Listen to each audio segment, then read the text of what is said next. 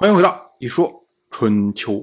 鲁国第二十任国君鲁黑公进入在位执政第二年，魏国希望能让仲叔于西满意，所以呢就同意了他的要求。后世孔子评价这件事情，他说啊，可惜呀，说应该多给仲叔于西封地的赏赐，只有像屈原。盘鹰这样的器物和爵位这样的名分，是国君用来统治人民的，不能假手于人。爵位名分产生威严，威严用来守护某些器物为国君专用，而专用的器物呢，又可以展示礼仪。道义则是遵循礼仪而行，道义会产生利益。有了利益，就可以用来治理民众，这是治政的关键。如果将器物名分假手于人，那就等于将治政的权利也分给了别人。如此，那么政亡，国家也会跟着灭亡，没有人能够阻止。我们说啊，孔子讲的这一段话，其实最重要的一句就是。为器与名，不可以假人。这在后世来说呢，就是著名的正名主义。所谓正名主义啊，我们简单来说呢，就是我们常说的“名不正则言不顺”。像仲舒于西这么一件事情，仲舒于西他本身是大夫的阶层，而屈原、盘英这是诸侯的礼节，那。你作为大夫阶层，虽然你有功，但是你还是大夫阶层啊。那你怎么能够使用诸侯级别的礼仪呢？所以这时候你在用的时候啊，就是名不正，那自然你用起来呢，那就是言不顺。所以孔子才会说：“哎，你宁可多给仲舒于西土地，也不要让他破坏这种。”不同阶层之间的礼仪，当然了，这样的话呢，就很多现代人就看不顺眼。现代人就说：“哎，正名主义这个呢，就是封建统治阶级为了维护当时的这个社会的等级，所以呢，搞个证明，意思就是说，哎，你在下面的人，你就不要想着要用上面特权，因为你是下面人，所以你在下面老老实实待着。那我。”整个社会的这个等级体系就建立完全了，大家都遵从于正名主义，每个人都安分在自己的格格里面，不愿意出格。哎，这样有利于封建统治。我们要说啊，这种说法呢，就是有点似是而非啊。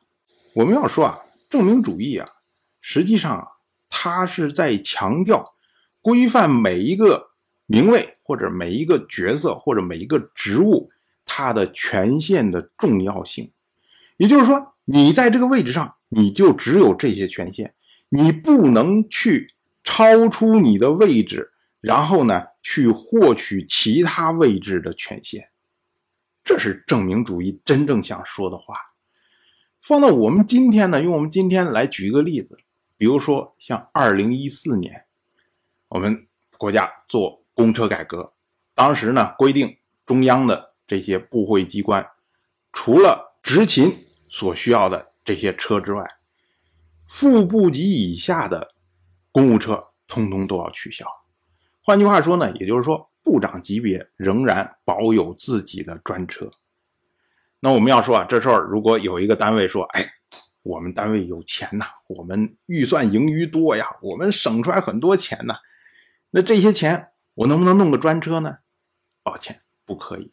因为你不是部长级别的人，那就不能用。那有的单位说：“哎，我们这次你看，我们获了大功，哎，那个上面说要给发奖金，我说不要奖金，给我配个专车行不行？”抱歉，也不行，因为你不是部长级别的呀。你获了大功，我可以给你发奖金，但是我不会给你配专车。那我们翻过来说。如果有部长觉得说，哎，我就不喜欢坐专车，我就喜欢搭乘公共的交通工具，坐坐地铁呀，坐坐公交车呀，还可以和民众亲近，不可以吗？那当然可以，因为法律没有规定说你不得坐公共交通工具，但是呢，最好不要，因为部长级别他是高级官员，专车不只是为了他的便利，同时也是为了他的安全。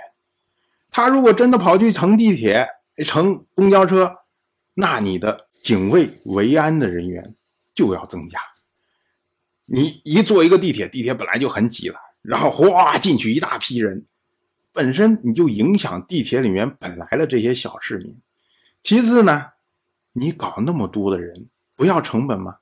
你专车是省了钱了，可是你维安成本可能是上十倍、二十倍的增加，所以也不行。那么这个呢，就是说，你在这个级别上规定你可以坐专车，那你就坐专车；你不在这个级别上，那你就是没有专车。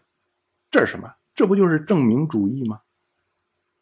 所以我们说啊，如果我们用现在的词来翻译证明主义的话，其实最合适的词是依法行政。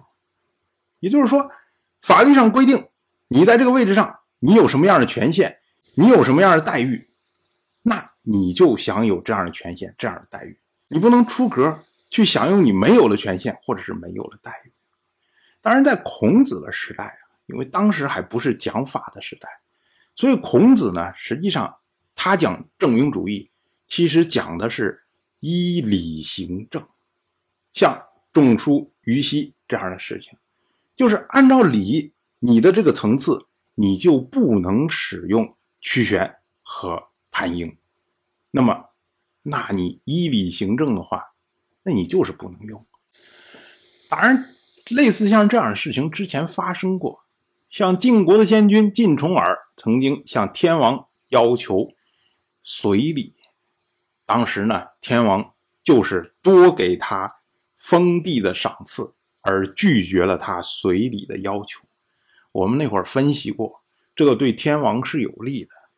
那从魏国的角度上来说呢，那孔子认为魏国也应该像天王那样去处理。但是魏国明显境界没有那么高，魏国就觉得说：“哎呀，我用这些虚套子就可以省出来实实在在的封地，这划算呐！”所以就把他赏赐出去了。当然，我就这么一说，您就那么一听。感谢您的耐心陪伴。如果您对《一说春秋》这个节目感兴趣的话，请在微信中搜索公众号“一说春秋”，关注我。您不仅能得到《一说春秋》文字版的推送，还可以直接和我互动交流。我在那里等待您的真知灼见。